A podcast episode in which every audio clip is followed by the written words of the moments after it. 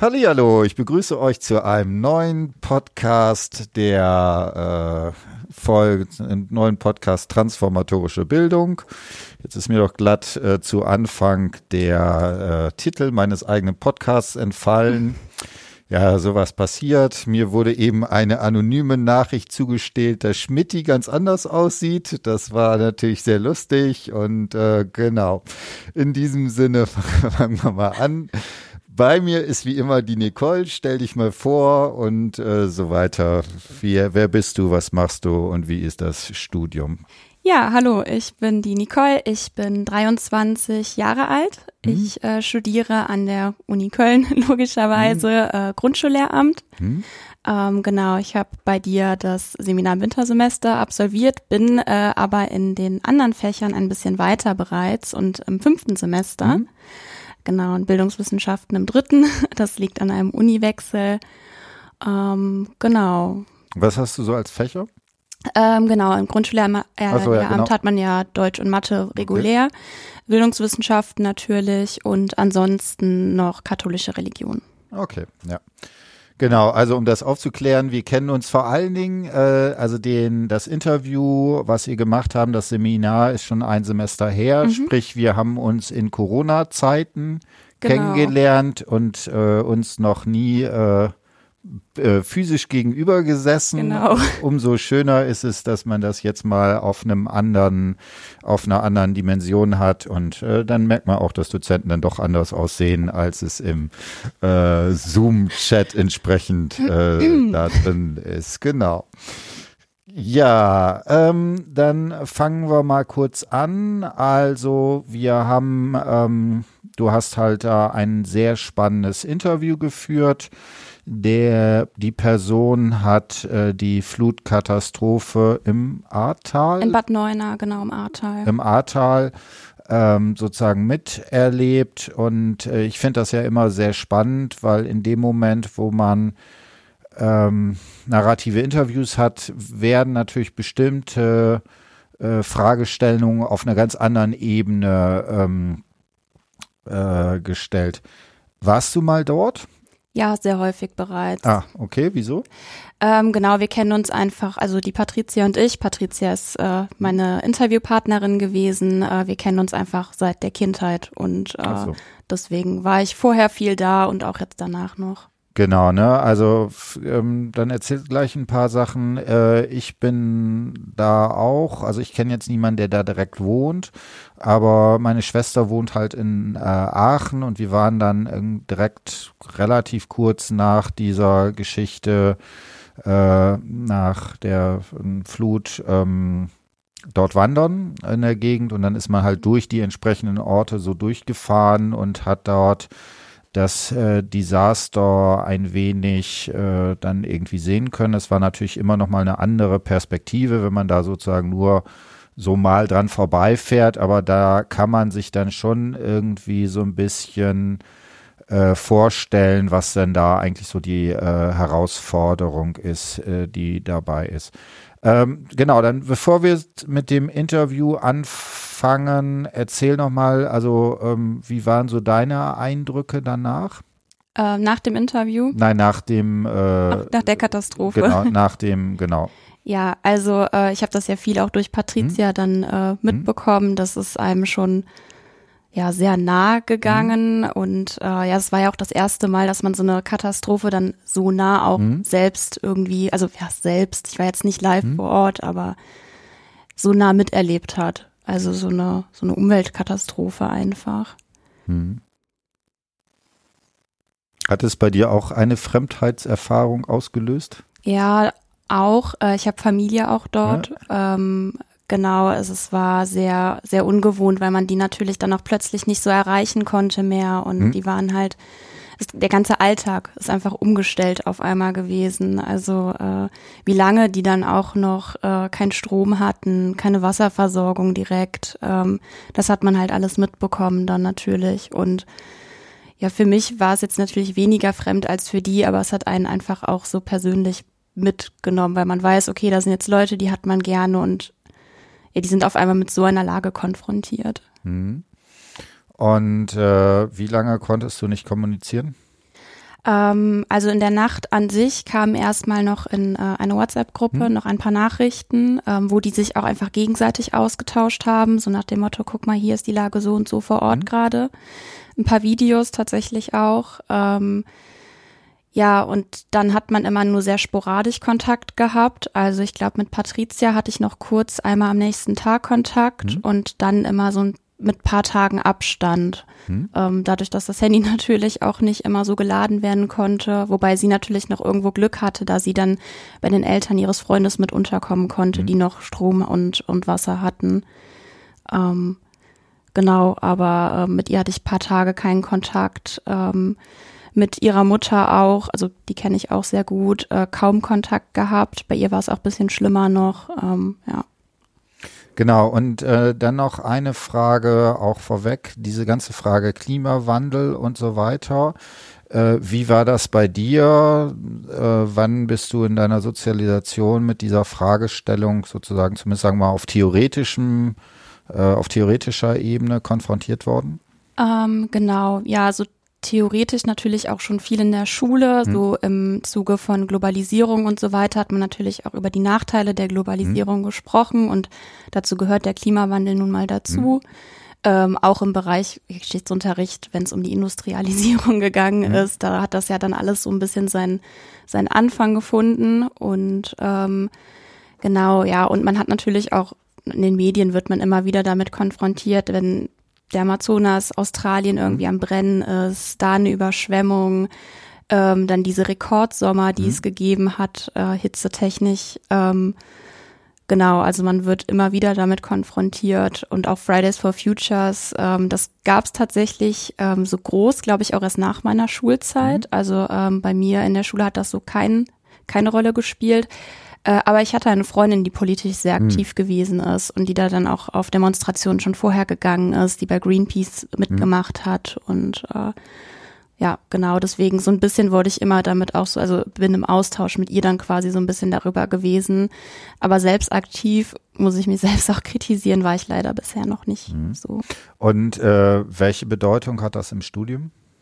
Ähm, leider keine große, also jetzt mal vom Seminar ähm, bei dir abgesehen, wo ich dann die Möglichkeit hatte, mit meiner Cousine auch zu sprechen und meiner, genau, ähm, genau, und dann im Nachhinein nicht mehr viel. Also katholische Religion bietet da auch nicht so viel an. No, muss man, das, weiß ich nicht. Ja, vielleicht im Bereich der Schöpfungstheologie oder so, aber das ist ja dann auch nochmal so doof unterteilt mit verschiedenen Theologien. Also doof ist jetzt auch falsch gesagt, aber es, es gibt einfach eine Unterteilung und äh, diese ist einfach so, dass man vielleicht nicht so viel Raum hat, über solche Sachen zu, zu sprechen. Ähm, vor allem, weil es ja auch viele Sachen sind, die nicht ja im aktuellen Zeitraum stattgefunden haben. Ähm, genau. Und ansonsten, ja, Mathe auch nicht wirklich natürlich. Äh, genau. Und ansonsten leider bisher keine große Rolle mehr gespielt. Ähm, was eigentlich schade ist, weil man ja auch als Lehrkraft vielleicht ähm, Kindern zukünftig dann viel mhm. mitgeben könnte, denen so ein bisschen Nachhaltigkeit vielleicht auch beibringen, einfach auch mit denen darüber reden, die da so ein bisschen ja den dieses Thema halt begreiflich machen. Mhm. Das ist ja schon wichtig. Mhm. Also das finde ich sehr interessant. Also wir gehen, glaube ich, äh, erinnere mich dran, ganz zum Ende vielleicht vielleicht auch noch mal auf dieses Thema ein, äh, wie, wie macht man das eigentlich mit Kindern? Ne? Mhm. Weil das finde ich äh, eine sehr spannende und auch sehr große Herausforderung, weil das ja so ein Riesending äh, ist. Äh, also die Biene kann man ja immer sehr schön irgendwie pädagogisch bearbeiten, Klima und so weiter mhm. ist so eine Geschichte. Vielleicht eine Sache noch vorweg, ähm, also ne, die ähm, das ist halt ja breit in den Medien irgendwie gewesen. Ähm, etwas später kam tatsächlich so eine Attributionsstudie von der Friederike Otto raus. Mhm. Ne? Die Attributionsstudien nur ganz kurz. Was die halt machen, ist, dass sie sozusagen zwei äh, Klimasimulationen durchlaufen lassen. Eine mit Klimawandel und eine ohne Klimawandel. Äh, und dann gucken, wie sich sozusagen die wirkliche Welt gegen eine kontrafaktische Welt ohne Klimawandel mhm. äh, äh, ähm, wie das aussieht. Und daraus kann man dann Wahrscheinlichkeiten errechnen, wie häufig solche Extremereignisse sind. Und da kann man dann tatsächlich dann auch Aussagen machen, wie stark der Klimawandel die einzelne Katastrophe mit beeinflusst hat. Ne, das sind natürlich immer statistische Verteilungen, mhm. wie das so ist.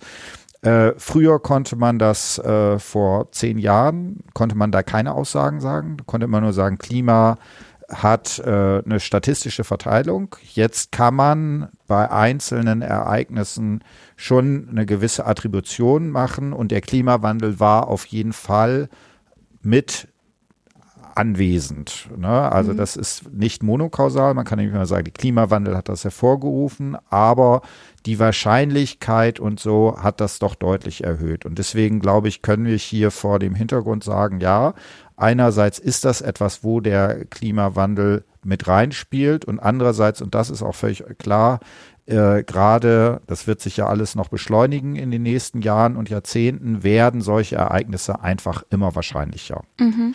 Und äh, das müssen wir da sehen.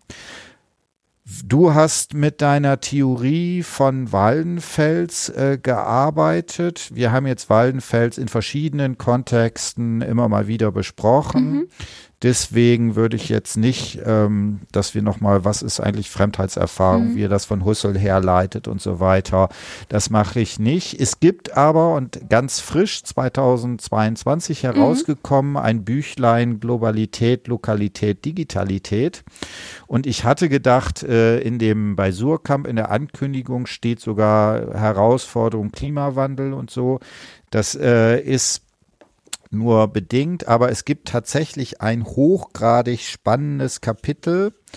Äh, fremde Zukunft und die Ansprüche zukünftiger Generationen. Und obwohl er da, wenn ich das jetzt, ich habe es noch nicht ganz durch oder ja, nicht, aber ähm, obwohl er dort diese Frage stellt, taucht das Wort Klimawandel hier nicht auf, mhm. aber ich vermute, dass das ganz stark beim Schreiben ihm ähm, damit ähm, beschäftigt und ich würde gerne ein Zitat vorlesen, das ist im Unterkapitel 5 äh, Einstehen für Ansprüche zukünftiger Generationen.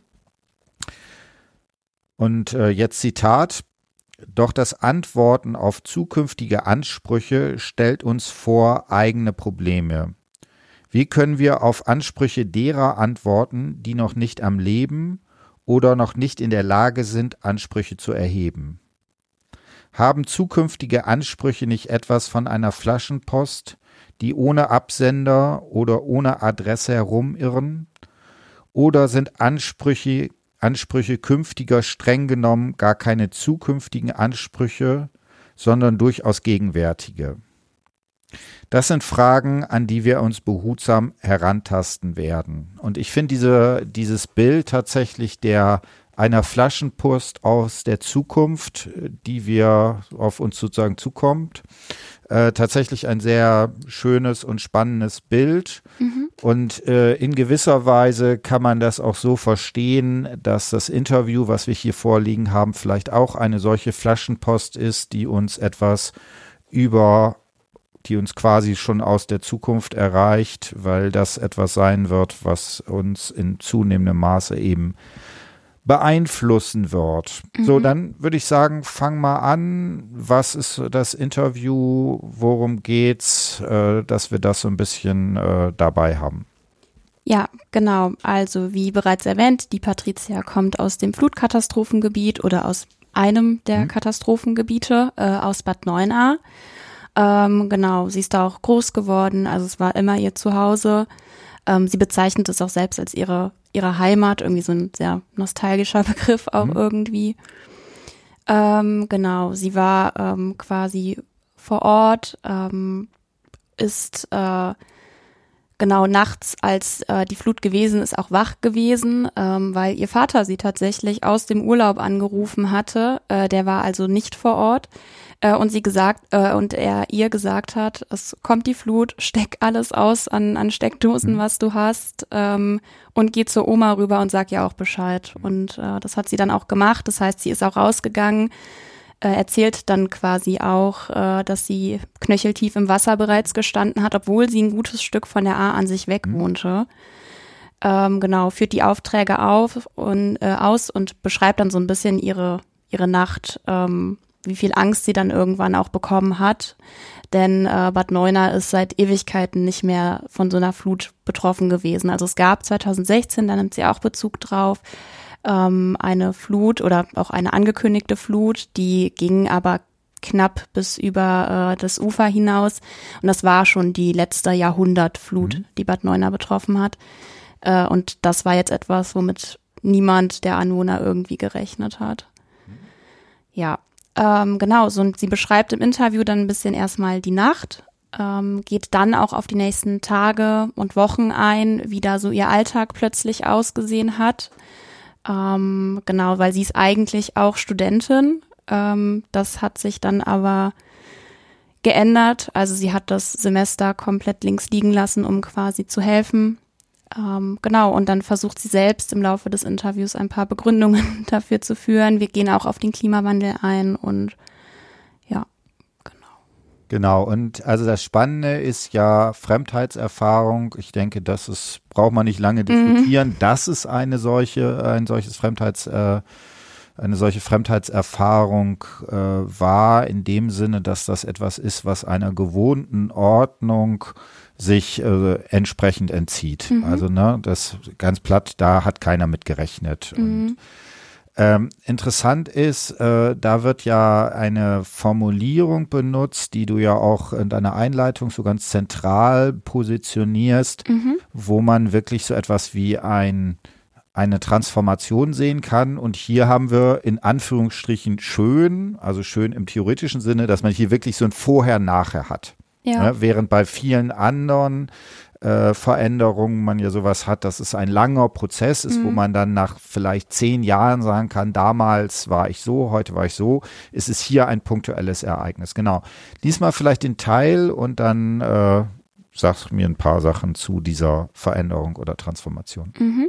Genau, also sie beginnt ihre Erzählungen mit den Worten, ja, also das war, da muss ich ganz kurz direkt mal vorwegnehmen, diese Nacht werde ich niemals in meinem Leben vergessen. Ähm, genau, das sagt sie quasi direkt, nachdem äh, der Interviewer äh, gefragt hat, ob man dann, also ob sie dann mal von der Nacht an sich mhm. erzählen mhm. möchte. Ähm, genau, und sie fängt auch direkt an, das erstmal einzuordnen, gibt quasi den Kontext, erzählt dann auch ein bisschen ähm, von diesen ja, Warnungen, die gekommen sind, welche aber halt auch nur die Anwohner direkt an der A ähm, betroffen hatten. Also das ist nicht äh, sehr weitreichend gewesen. Sie sagt selbst, sie wohnt etwa 300 Meter von der A ent, äh, weg und äh, genau, sie war nicht in diesem Warnradius quasi. Ähm, das heißt, sie ist nicht gewarnt worden. Ähm, sie gibt auch an, dass sie Glück gehabt hat, weil sie selber etwas höher wohnt, also dritte, vierte Etage, ähm, wohnt also nicht irgendwie unten und bei ihr ist nur in Anführungszeichen der komplette Keller und der Hof mhm. vollgelaufen. Also äh, ihr Auto, dem gegenüber sie auch ein schlechtes Gewissen hat, ist komplett abgesoffen. Es hat im Hof gestanden. Es war ein Totalschaden. Es konnte weg. Es war halt auch ihr erstes Auto. Mhm. Ähm, genau, ganzer Keller ist vollgelaufen, da waren sehr viele Kindheitserinnerungen natürlich gelagert, wie das bei vielen auch der Fall gewesen ist. Also Fotoalben, Spielzeug, was man so im Keller lagert, das ist alles hinüber, es musste alles weg. Ähm, ja, genau. Und ähm, sie beschreibt dann halt sehr viel, ähm, dass sie so eine Angst hatte und fast auch diese Schilderungen der Nacht äh, am Ende zusammen mit einem Fazit, äh, also sie sagt selber, wenn ich das jetzt mal so auf Emotionen beziehen soll, ist einfach nur Angst, Hilflosigkeit und Panik. Ähm, genau, sie beschreibt da quasi auch äh, ihre Sinne, wie die in Alarmbereitschaft waren, mhm. wegen der Gerüche, das Öl, Benzin, Gas, was komplett äh, ja, durch, also man konnte es nicht vermeiden, das einzuatmen. Ähm, sie hat nichts mehr gesehen, weil natürlich kein Strom mehr ging. Sie musste Akku sparen, weil sie nicht wusste, wann sie ihr Handy wieder laden könnte. Deswegen mhm. hat sie keine Taschenlampe benutzt und man hat Taschenlampen, denke ich, auch seit man Handys hat, nicht mehr griffbereit. Mhm. Sowas lagert man wahrscheinlich auch mittlerweile ja im Keller, in der Abstellkammer. Man hat es einfach nicht mehr so zur Hand. Ähm, genau, also fühlen, also sie, sie, sagt die ganze Zeit, wie viel Angst sie hatte. Auch ihr Freund hatte Angst, wo sie auch nochmal sagt, dass es jemand ist, der eigentlich, mhm. ja, eher äh, unerschrocken ist und ähm, Genau, du hast das jetzt äh, sehr so, ihre Emotionen, kannst du nochmal einfach so ganz platt, was ist passiert? Also sie war mhm. da, dann ist sie zu Oma gegangen äh, oder Mutter, Oma? Oma, genau. Also äh, sie ist zu Oma gegangen, hat auch ihr ähm, mit ihr alles ausgesteckt. Also muss dazu sagen, die Oma ist äh, auch schon, ja, ich glaube an die 90, mhm. ähm, genau. Und die wohnt aber zum Glück auch ein bisschen höher, also erster oder zweites Stockwerk, glaube ich. Das heißt, sie hat da auch Glück gehabt.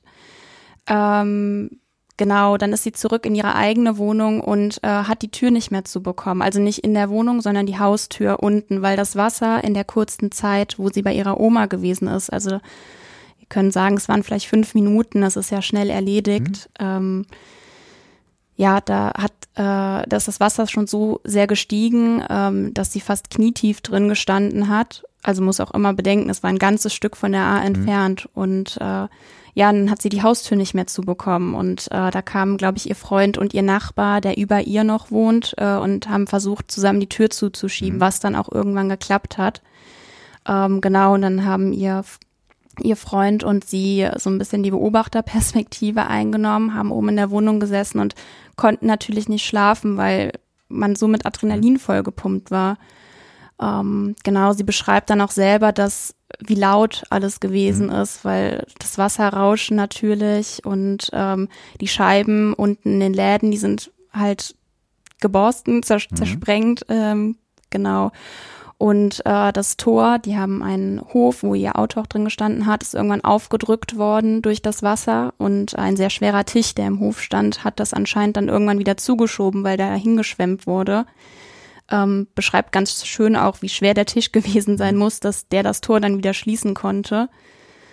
Ähm, genau, und äh, ja, am nächsten Tag ging es dann für sie erstmal weiter und es war so eine Bestandsaufnahme, okay, wen kann ich erreichen? Sie beschreibt halt auch, dass ihre Mutter konnte sie erst, obwohl sie um die Ecke wohnt, äh, erst donnerstags nachmittags, also ja, über zwölf Stunden später erst, erst mhm. äh, erreichen weil da der Fluss, den das Wasser verursacht hat, einfach noch bis zum Nachmittag drin stand.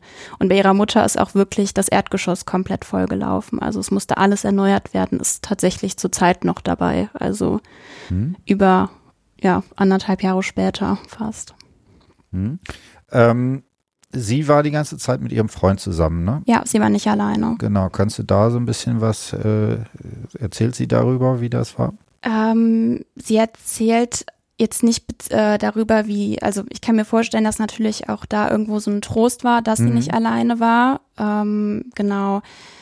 Sie beschreibt halt auch, dass sie danach halt die ganze Zeit zusammen agiert haben. Also ähm, sie haben zusammen runtergeschaut, sie haben auch erst zusammen überlegt, sich auf den Balkon zu stellen. Das haben sie sich aber dann irgendwie auch nicht getraut, weil man mhm. diese irrationale Angst hatte, dass der abstürzen mhm. könnte mhm. und dass man ins Wasser gerissen wird. Und äh, ja, ertrinkt oder so. Und äh, genau, dann haben auch beide versucht zu schlafen und ähm, haben es auch beide erstmal nicht geschafft, wegen des, des der Gerüche, die mhm. einfach überall gewesen sind. Ähm, genau, nachdem sie von ihrer Oma wiedergekommen ist, waren sie auf jeden Fall die ganze Zeit zu zweit. Bis mhm. dann zum nächsten Tag. Da hat sich das dann irgendwann, beziehungsweise zum übernächsten Tag ein bisschen mehr aufgeteilt. Ähm, wo sie dann angefangen hat, nach zu schauen, wo sie helfen kann und er irgendwo anders helfen gegangen ist erstmal.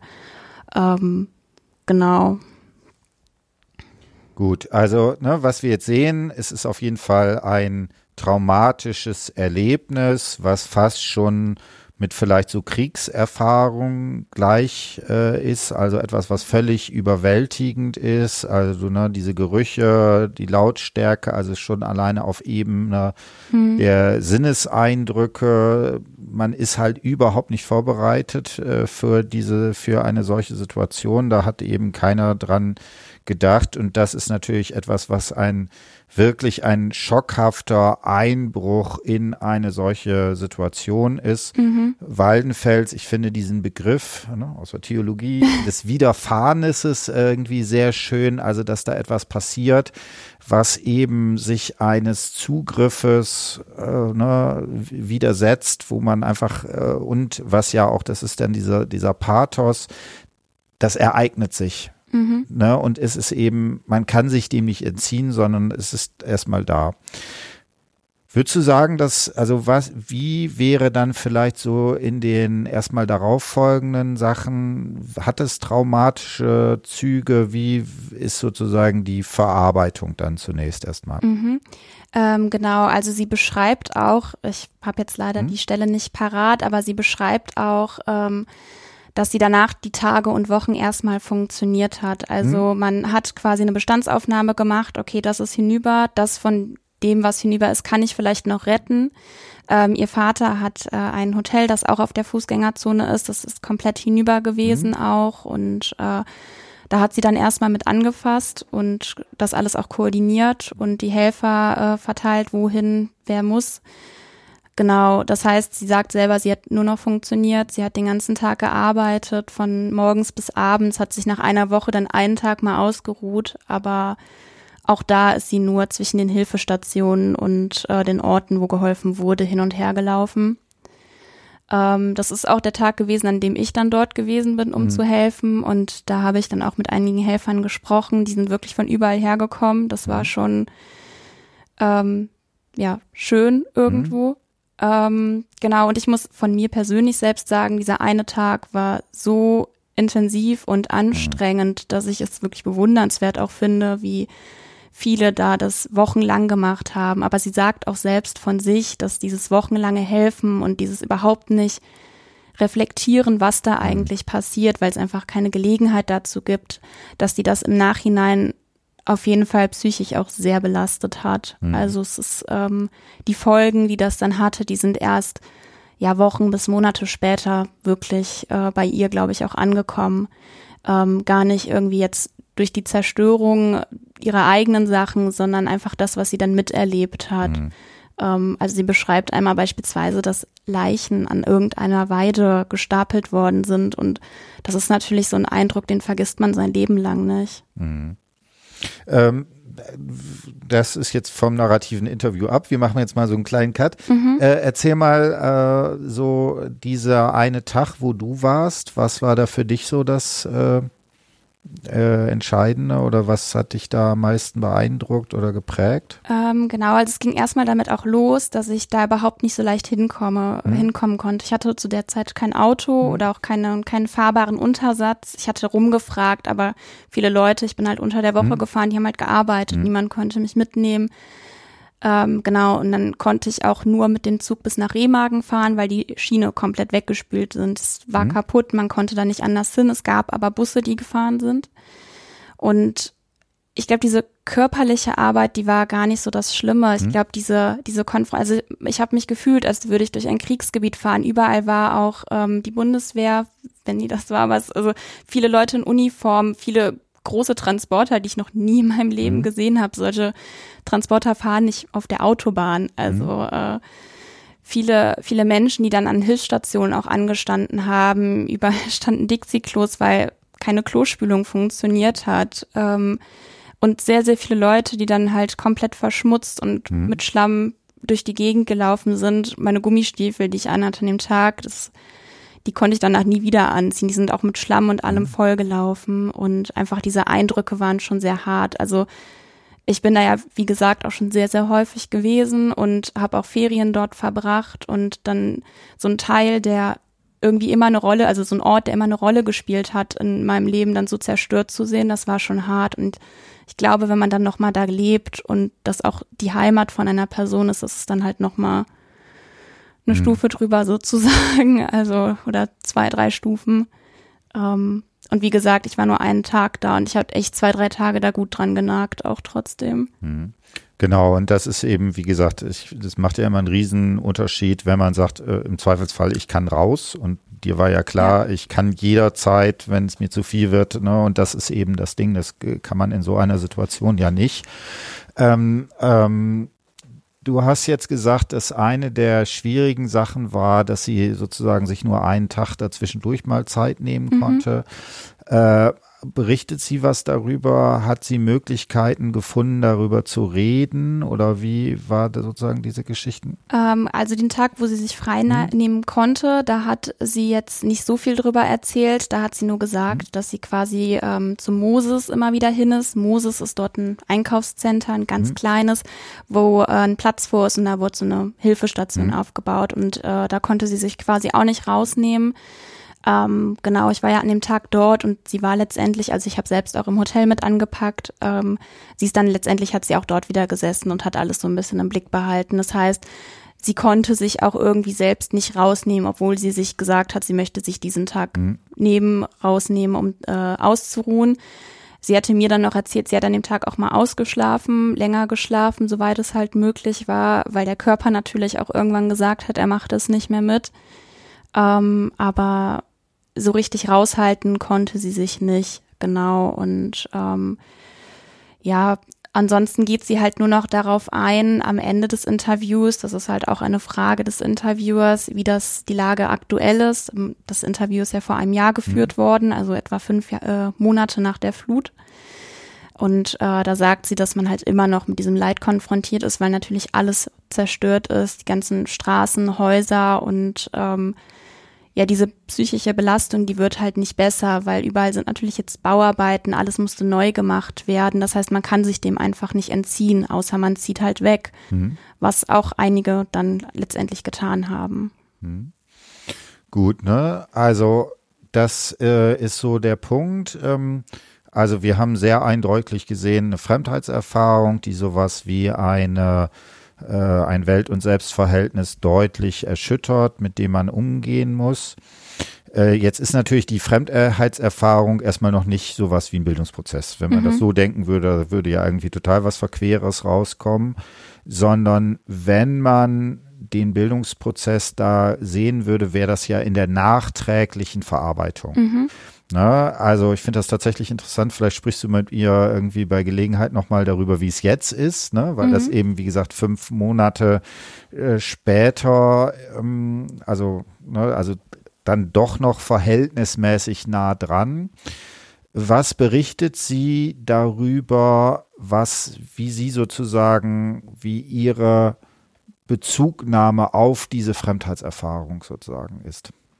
Ähm, also wie sie darauf reagiert, ja. genau. Ähm, um ganz kurz vorwegzunehmen, hm. ich habe tatsächlich auch ja. im Zuge der Hausarbeit sie nochmal hm. gefragt, hm. wie das denn aktuell ist. Ja. Ähm, ich weiß nicht, darauf kann ich auch gerne kurz eingehen. Ja, so. mach mal bitte, ja, mach direkt. Ähm, ja, ähm, das habe ich auch tatsächlich versucht, ein bisschen im Schluss zu verarbeiten. Ähm, wenn es regnet, das haben ja, glaube ich, sehr mhm. viele mittlerweile, die dort betroffen gewesen sind, ähm, hat sie Angst. Also mhm. ähm, gerade wenn viel Regen angesagt mhm. wird, ähm, das löst ja jetzt nicht äh, zum Glück keine direkte, keine Panikattacke mhm. oder so aus, aber es macht ihr Sorgen, sie hat Angst. Ähm, ja, genau. Und sie hat, sie kann sich tatsächlich auch keine, keine Filme mehr ansehen, mhm. wo es viel um Wasser geht. Also sowas wie Titanic, wo auch mhm. Ertrinken eine große Rolle spielt am mhm. Ende ähm, sowas kann sie sich nicht mehr ansehen. Und äh, letztendlich dadurch, dass ich halt ständig in Kontakt mit ihr stehe, weiß ich auch, dass selbst nach anderthalb Jahren sie das immer noch sehr mitnimmt. Also sie ist dann auch ab und zu mal hier, um einfach diesem Aufbaulärm zu entfliehen, mhm. weil diese, diese Kleinstadt, die hat sich ja nicht mehr davon erholt. Das ist ja ein, ein Kurort gewesen mhm. und äh, dieses ganze Kurortige, was es mal gab, das ist halt einfach nicht mehr aktuell. Also so, so schnell kann das auch gar nicht wieder aufgebaut werden bei all der Zerstörung, die es überall gegeben hat. Und äh, genau, also ihr hilft das, glaube ich, extrem, da auch immer mal wieder rauszukommen und so ein, so ein bisschen die Möglichkeit zu haben, ja, an Orte zu kommen, wo es in Anführungszeichen normal ist. Also wo man nicht mit dieser Zerstörung andauernd konfrontiert ist. Würdest du denn sagen, wird das jemals wieder normal? Ähm, ich weiß es nicht. Also ich hoffe es für alle Betroffenen natürlich sehr, ähm, aber ich weiß es nicht. Ich kann ja jetzt auch nur aus dem äh, Blickwinkel äh, darüber erzählen, den ich halt von mhm. äh, Familie und von Patricia auch kenne. Und äh, genau, also ich weiß jetzt nicht, es hängt natürlich auch stark davon ab, wie sie jetzt in Zukunft damit umgehen wird. Ähm, aber also sie ist jemand, sie möchte, glaube ich, auch nicht da weg. Es ist mhm. halt, wie gesagt, ihre Heimat, sie ist da groß geworden, ähm, ihr ganzer Lebensmittelpunkt, ähm, sie bezeichnet das auch selbst als Fixpunkt, ähm, findet einfach in Bad Neuenahr statt, mhm. hat immer dort stattgefunden. Ähm, deswegen, ich weiß nicht, wie es vielleicht in fünf bis zehn Jahren ist, wenn hoffentlich alles wieder ein bisschen normaler ist. Ähm, genau, sie regt sich teilweise auch sehr darüber auf, dass ähm, Orte, die eindeutig als äh, Gefahr für Hochwasser deklariert wurden ähm, oder besonders hoher Gefahr auch, dass die einfach wieder aufgebaut werden, mhm. also an äh, Wohngegenden mhm. und sowas. Ähm, deswegen, ich, ich weiß es nicht. Also ich glaube, es wird sie immer noch irgendwo ein bisschen begleiten. Gut, ähm, also das ist so das eine. Ach, äh, genau, äh, konkret noch eine Frage. Sie hat vorher studiert und jetzt nicht mehr? Ähm, sie studiert schon noch wieder. Sie musste aber natürlich diese ganzen Klausuren nachholen, die sie gemacht hat. Also sie studiert ebenfalls Grundschullehramt, ähm, aber mhm. in Koblenz. Ähm, genau, und äh, sie ist dann quasi immer gependelt ähm, und beziehungsweise damals war das ja, glaube ich, auch noch großteils alles online. Ähm, ja, und für sie ist dann halt das Semester verloren gewesen. Also sie hat nichts mehr gemacht dann für die Uni, auch ähm, glaube ich, sich erst im Wintersemester wieder versucht, da hinzusetzen und mhm. was für die Uni zu machen. Aber das Semester hat sie quasi, ähm, ja, also ein, eigentlich abgebrochen. Ja gut, also das ist jetzt erstmal Zeit, aber sie studiert weiter. Genau, sie studiert ist, äh, wieder. Genau, ja. Gut, ähm, zum Schluss, oder nicht, also zumindest zum Schluss im Sinne der Hausarbeit, mhm. ich weiß jetzt nicht, wo das im Interview ist, sagt sie ja noch so ein paar Sachen, wie sie sozusagen darauf reagiert. Ich glaube, der Zeit, äh, nee, Zigarettenstummel ist da das Stichwort. Ah, ja. genau, also das finde ich jetzt interessant, weil ne, das natürlich so eine, die Frage jetzt ist, wenn wir jetzt sagen, dass Flaschenpost, wie der Wallenfels das sagt, also im Sinne von, dass dort das, was dort passiert, ist ja auch einen gewissen Anspruch sozusagen an uns erhebt. Also mhm. auf der einen Seite natürlich den Anspruch, ganz klar, da sind jetzt plötzlich äh, Ansprüche auf äh, Unterstützung, die da im Raum stehen. Mhm. Aber natürlich das Zweite, und das ist natürlich äh, ganz wichtig, dieser Anspruch daran, wie gehen wir eigentlich in Hinblick auf zukünftige Generationen damit um, äh, die, wo wir einfach jetzt sagen müssen, das wird einfach häufiger. Mhm. So, ähm, was kannst du da sozusagen dem Interview entnehmen? Ähm, genau, also wir sprechen natürlich darüber, hm. dass äh, das eine Umweltkatastrophe hm. ist und dass so eine Umweltkatastrophe, es ist wie gesagt in den letzten 100 hm. Jahren nicht passiert, ähm, dass das auf jeden Fall eine Folge des äh, Klimawandels mhm. ist. Mhm. Und ähm, genau, also sie wird halt auch gefragt, ob das eine Folge auf ihr, mhm. also ein, eine Verhaltensänderung für sie mhm. zur Folge hatte. Ähm, ist ähm, ja erst, also sie gibt zum Beispiel an, dass, äh, also sie ist halt Raucherin, sie hatte tatsächlich vor der Flut aufgehört. Ähm, mhm während der Flut wieder angefangen ähm, und dass sie diese jetzt anscheinend halt irgendwie wegschmeiße, beziehungsweise auch bei sich im Auto in einer Flasche quasi hm. ähm, verstauen würde, um die nicht irgendwie, weiß ich nicht, aus dem Fenster zu flitschen. Hm. Ähm, sie gibt auch an, dass sie ähm, jetzt angefangen hat, viel mehr darauf zu achten, wo Licht brennt, weil ich glaube, das hm. kennt auch jeder, dass man wenn man vielleicht irgendwie gerade, ähm, weiß ich nicht, im Wohnzimmer mhm. sitzt, mhm. das Flurlicht noch anlässt oder äh, mal auch gerne irgendwo vergisst, das Licht auszumachen mhm. und wenn es nur so eine kleine Lampe ist, dass sie anfängt, darauf auch ein bisschen mehr zu achten, ähm, dass sie viel mehr auf Mülltrennung auch mhm. achtet. Mhm. Ähm, und dass sie selbst für sich einfach so ein bisschen ähm, den äh, ja nicht die, nicht die Folge, aber so die Lehre vielleicht so ein bisschen für sich selbst gezogen hat, dass es einfach, ja, ähm, Sachen sind, die helfen können, unser, unsere Erde so ein bisschen zu bewahren. Mhm. Also, dass wir einfach darauf achten müssen, was, was wir tun und äh, dass wir versuchen, das uns einfach noch länger zu erhalten. Genau, das waren so Sachen, äh, die sie im Interview jetzt selbst aufzählt äh, für, für Verhaltensänderungen mhm. im, bezüglich ähm, der Flut. Mhm. Wie bewertest du das? Ja, ähm, genau. Also sie sagt selber beispielsweise innerhalb des Interviews, dass Mülltrennung etwas ist, worauf sie selbst vorher auch schon geachtet hat. Und als eine Person, die sie ja auch schon länger kennt, äh, weiß ich auch, dass die Zigarettenstummel schon häufiger im Auto gesammelt hat und nicht aus dem Fenster geflitscht hat. Ähm, genau, aber ich habe auch an sich ähm, ja, habe ich das Gefühl gehabt, dass diese, dieser Prozess vielleicht auch noch nicht so ganz mhm. abgeschlossen ist. Also sie ist selber halt in, in einer Situation, das war ja jetzt fünf Monate nach der Flut, wo es vielleicht auch schwierig ist, da jetzt schon so Verhaltensveränderungen bei sich selbst auszumachen. Ich meine, ja, sie hat diese Selbstverständlichkeit, für die wir das ja alles halten, ähm, erkannt. Ähm, genau, war aber ja natürlich auch gezwungenermaßen in der Situation auf Wasser, auf Strom, auf weiß ich nicht, was für mhm. Versorgungen verzichten zu müssen.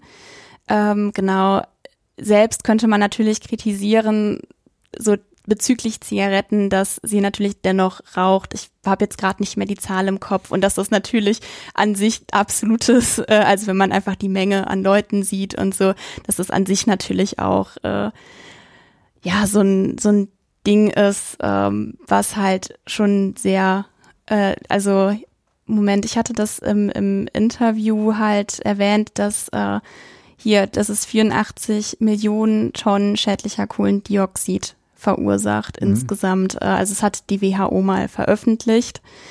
Ähm, genau, also ist jetzt nur eine Quelle. Ich weiß es, ich habe jetzt ehrlich gesagt nicht nach weiteren gesucht. Aber also das sind die einfach, Raucher sind schuld. Nee, um Gottes Willen, das möchte ich damit nicht sagen. Oh doch, das ähm, passt schon. das möchte ich damit nicht sagen. Aber das sind so Sachen, die sie selbst an der Stelle nicht hinterfragt. Oder sie sagt auch selber, dass sie den Zigarettenstummel im Katastrophengebiet trotzdem wegschmeißt. Also einfach wegschmeißt, ohne Rücksicht auf Müll, einfach mhm. weil sie sagt, Zitat, es ist eh noch immer alles im Arsch.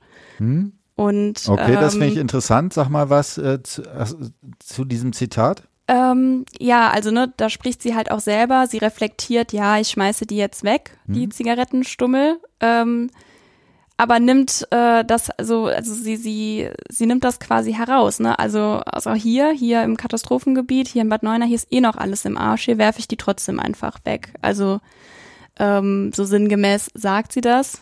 Ähm, genau, also sie, sie hinterfragt da ihr Verhalten nicht so, ähm, ja, ähm, sie stellt quasi dieses Katastrophengebiet, wo eh alles zerstört ist, äh, stellt sie so ein bisschen unter, obwohl hm. das Katastrophengebiet natürlich trotzdem Teil dieser Erde ist, die von, von dem Klimawandel betroffen ist.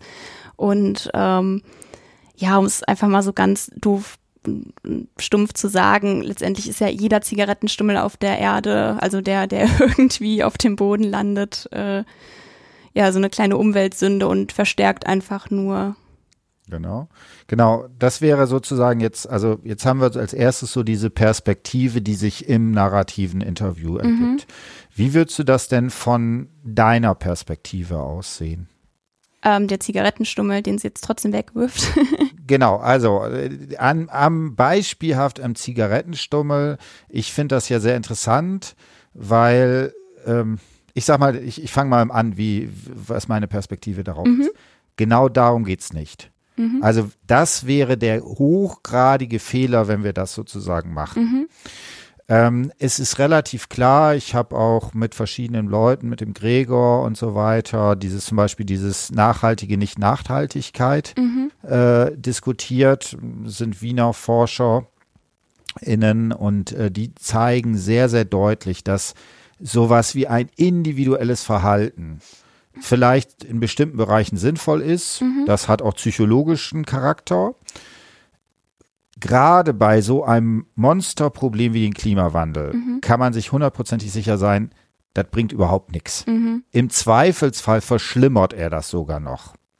Na, also kann jetzt einen Zigarettenstummel irgendwie aufnehmen, aber was weiß ich, wenn man da hinfährt und so weiter, das Ja. ist ja sofort diese Sachen. Also das heißt, auf so einer Ebene des individuellen Verhaltens lässt sich dieses Problem überhaupt gar nicht lösen. Mhm. So. Und ähm, ich habe sehr viele narrative Interviews, wo auch dieses Thema vegane Ernährung eine Rolle spielt. Mhm. Das ist tatsächlich ein sehr viel größeres äh, Problem insgesamt. Aber Mhm. auch da würde ich sagen, wieso passiert das? Weil es dort einzelne Bereiche sind, die ich rausnehmen kann. Also mein Zigarettenstummel und was ich esse, Mhm. darüber habe ich Verfügung. Mhm.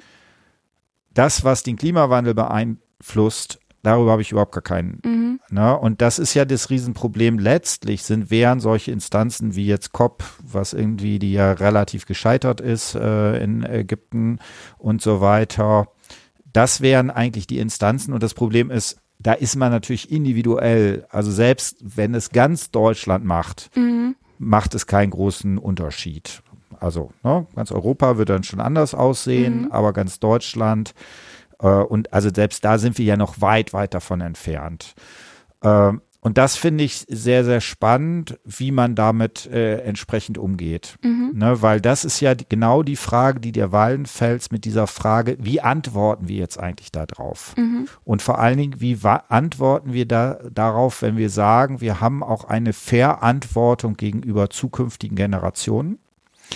Als dieses jetzt als ein konkretes Beispiel davon, was sehr viel häufiger wird, sein wird. Und ich meine, da können, kann man jetzt in Deutschland vielleicht noch sagen, da bauen wir uns irgendwie drumrum und mit guten Simulationen und äh, ein paar äh, Mauern und so weiter wird man da sicherlich einiges auch machen können. Ne? Man wird vielleicht bestimmte Häuser nicht an bestimmten Stellen wieder aufbauen und man wird eben da kann das auch architektonisch, kann man auch sehr viel machen. Also, dass die äh, Sachen nicht im Keller sind, sondern irgendwo anders Mhm. sind. Ne? Da wird einiges gehen. Aber spätestens, wenn man auf eine weltweite Perspektive hat, da werden halt viele Leute sich da nicht raus, äh, nicht anpassen können, in dem Sinne, dass sie das machen. Mhm. So. Und jetzt musst du mir als Grundschullehrerin sagen, was machen wir denn jetzt mit den zukünftigen Generationen? Ja, das ist auf jeden Fall eine gute Frage. Also ich glaube, es kann sich sowieso nicht mehr wirklich was ändern, wenn es nicht unbequem für uns Mhm. Einzelne wird. Ähm, bei Kindern ist natürlich auch einfach das Problem, man versucht die ja selber so ein bisschen von schlimmen Mhm. Sachen auch fernzuhalten. Also sei es jetzt ein Unfall, der irgendwo ist. Also ich erinnere mich noch auf, auf Autobahnen oder so soll man ja sowieso nicht gucken, aber wenn das jetzt auf der eigenen Spur ist und man dran vorbeifährt, so dann war mein Vater mal sehr beharrlich, dass man als Kind auch nicht irgendwie rüberschaut, um solche irgendwie so- solche schlimmen Sachen zu sehen. Und genauso ist es ja auch bei Klimakatastrophen, also was jetzt in der Flut, äh, bei der bei der Flut passiert ist, es sind einfach Sachen, gerade wenn man vor Ort war, ließ es sich nicht verhindern. Aber also auch das, was jetzt noch alles kommen wird, wahrscheinlich an, Mhm. an Klimakatastrophen. Ähm, also ich, ich glaube, auf lange Sicht bleibt einem natürlich nichts anderes übrig, als Kindern das sehr früh zu vergegenwärtigen, Mhm. dass wir in dieser Welt leben und dass es an, an uns liegt, das jetzt auch irgendwie noch, also ja, zu verändern ist wahrscheinlich schon gar nicht mehr wirklich möglich, aber so sehr ja, einzudämmen, wie es uns halt möglich ist. Also, dass wir jetzt was machen müssen, damit es halt nicht die absolute schlimmst, ähm, Hm. schlimmst äh, äh, ja, Ereignis quasi eintrifft. Und deswegen ist es, glaube ich, wichtig, Kinder auch schon im Grundschulalter mit diesen Sachen zu konfrontieren. Ähm, ja, ob man denen jetzt Szenen zeigt oder so, weiß ich nicht. Also ähm, da, also das wäre wahrscheinlich auch schön, wenn sowas im Lehramtsstudium einfach mal aufgegriffen wird. Aber dass man Kinder darauf aufmerksam macht, ähm, dass man die quasi zum nachhaltigen Denken schon sehr früh auch anregt. Also ich kann das mal an einem Beispiel äh, diskutieren. Also mein Neffe war zu dem Zeitpunkt, ich glaube, sieben, Mhm. erste Klasse, wenn ich es richtig in Erinnerung habe. Und er ist großer Terra X-Fan. Mhm. Und äh, dann ist immer, darf ich was gucken, darf ich was gucken? Dann sage ich immer, Terra X ist in Ordnung. Mhm. Äh, da gab es eine Sonderfolge zu der Geschichte, wo es halt irgendwie um dieses Verhältnis gab. Und da war natürlich auf der einen Seite waren da auch schon auch Bilder. Mhm. Es waren jetzt keine toten Menschen, mhm. aber natürlich so Autos, die da durch die Gegend äh, gefahren sind und so weiter. Und das wurde natürlich ein bisschen, also Friederike Otto war dann mhm. da, wo man so ein bisschen versucht hat, das äh, einzu äh, binden. Und ich habe mich im Nachhinein tatsächlich gefragt, ob ich das mit ihm habe sehen mhm. können oder sollen. Ne? Ich meine, auf der einen Seite war das bekannt, ne, Harald Lesch kennt er und so und kann sagen, hier, das finde ich interessant und mhm. so weiter. Aber trotzdem hat das natürlich nochmal so eine Dimension, die da drin ist. Und ich finde das gar nicht so leicht, wie man das entsprechend einbaut. Ich mhm. habe ja dieses Beispiel Biene gemacht. Da ist halt so super, weil man, da kann man eine Wirkungsmächtigkeit mhm. erzielen. Ne, dann sagt man, hier ist das Biodiversitätsproblem und hier und da und dort. So, und jetzt bauen wir aber ein Bienenhotel irgendwie mhm. in unsere Grundschule und dann wissen die Kinder, was sie machen können. Ja. Und Biene ist dann im Zweifelsfall auch nicht die echte Biene, sondern mental Biene Maya, der es mhm. schlecht geht. Klima ist nicht so gebaut von der mhm. Physik her. Ne? Ähm, sollte man das denn überhaupt machen? Da bin ich mir, selbst da bin ich mir nicht so sicher. Also es gibt nämlich gerade in der deutschen Bildungstradition immer so diesen Topos, wir lösen alle Probleme durch Bildung. Mhm. Ne, wir haben irgendwie das Problem, dass äh, die, die, menschlichen Umgangsformen, Stichwort Nationalsozialismus, irgendwie sch äh, schlecht sind. Mhm. Also machen wir jetzt Bildung, um das zu machen, mhm. äh, darauf zu reagieren. Also eine Veränderung in der Hoffnung über Bildung, die nächste Generation macht es dann besser. Mhm. Und auch da ist zeitlich funktioniert das ja wieder leider alles nicht, ne? Ja. Sollte man, also, oder einmal, du sagst sowieso, man sollte es thematisieren. Wie? Ja, die Umsetzung, da habe ich jetzt selber hm. leider auch keine hm. Idee. Ich meine, man kann schlecht in der Grundschule hm. vermitteln, ihr solltet jetzt hm. alle vegan leben. Hm. Das ist natürlich auch etwas, da hat das Elternhaus dann halt auch einfach das Sagen. Du kannst ja niemandem vorgeben, was die ihren Kindern mitgeben können an Essen. Ich habe jetzt selbst halt auch noch keine Kinder. Ich weiß jetzt nicht, wie man das vielleicht auch zu Hause dann auch vermitteln könnte, aber innerhalb der Schule, ich meine, es gibt den Sachunterricht, das hm. ist natürlich ja ganz äh, so, so das, das Fach, wo man solche Themen mhm. natürlich auch gut aufgreifen kann. Im Matheunterricht geht's einfach schlechter. Aber wie man das jetzt in die Tat umsetzt ähm, und wie man das auch macht, dass es nachhaltig bei den Kindern auch ein bisschen hängen mhm. bleibt. Also dass die ja vielleicht sich Sachen angewöhnen, die die in der siebten Klasse vielleicht sogar noch machen oder dann auch als Erwachsener mitnehmen wie halt auch vielleicht bestimmte Umgangsformen mitgenommen werden, so durchs, durchs Leben, was dann im, im Kindergarten, in der Grundschule beigebracht wird.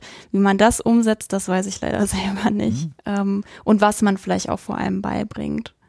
Genau, und also ich würde da vielleicht, und das ist nochmal so ein Hinweis, den ich da hochgradig spannend drauf finde, ähm, also vielleicht muss es auch in eine andere Richtung gehen. Mhm. Ich nenne mal als Beispiel, das wird inzwischen eher so weniger gelesen in den ganz frühen Arbeiten von mm, vor allen Dingen Marotzki. Der hat diese transformatorische Bildung tatsächlich vor dem Hintergrund auch unter anderem geschrieben, äh, dieser Überlegung vom Club of Rome. Ne? Mhm. Da ist ja einerseits Grenzen äh, des Wachstums, wo man sagt, bestimmte Sachen müssen wir machen, äh, können wir, also es gibt einfach bestimmte planetare Grenzen, da kommen wir nicht drum rum. Mhm. Das, die geben, gibt uns die Physik und Chemie und Biologie vor.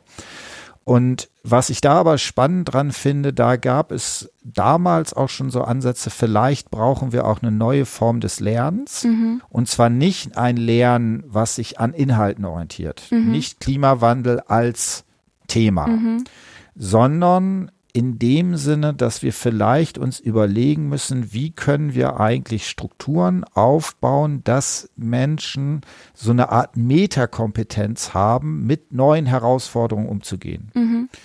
Und zum Beispiel sich in ihrer Wirkungsmächtigkeit erleben. Das ist ja zum Beispiel auch, was irgendwie in der Schule irgendwie relativ mhm. schlecht ist, weil ja. da halt viel ja. vorgegeben, Curricularen, äh, Curriculum und so weiter.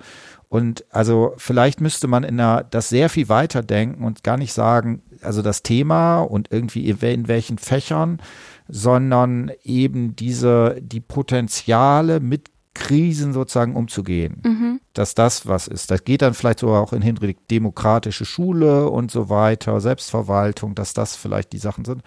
Das wäre natürlich eine ganz andere und sehr viel umfangreichere Herausforderung, mhm. die sozusagen da drin ist.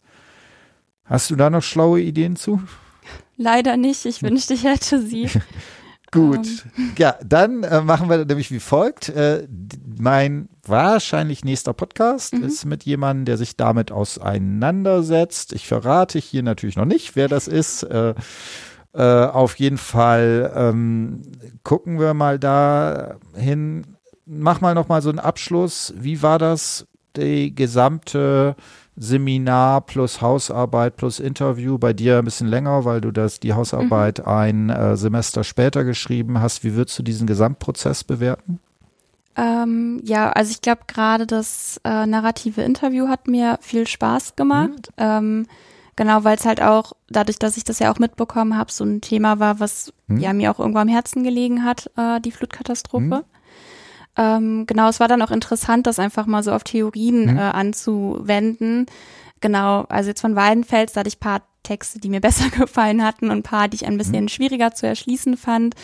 Ähm, genau, ja, aber an sich äh, fand ich das ganz, ganz spannend, das mal also so auseinanderzunehmen, weil wenn man sich mit jemandem über solche Thematiken unterhält, dann ist man ja nie in der Situation, dass man das dann irgendwie mal hm? ja jetzt nicht hinterfragt, aber mal einfach so so auseinander nimmt, was hm. die Person gesagt hat. Und hm. das fand ich auf jeden Fall dann mal, war mal ein neuer Zugang. Ach so, genau. Vielleicht noch eine Sätze, ein Satz, das ist ganz wichtig, was du da gesagt hast. Und das finde ich ist auch immer so eine große Herausforderung dieser Transformationstheorien und so weiter.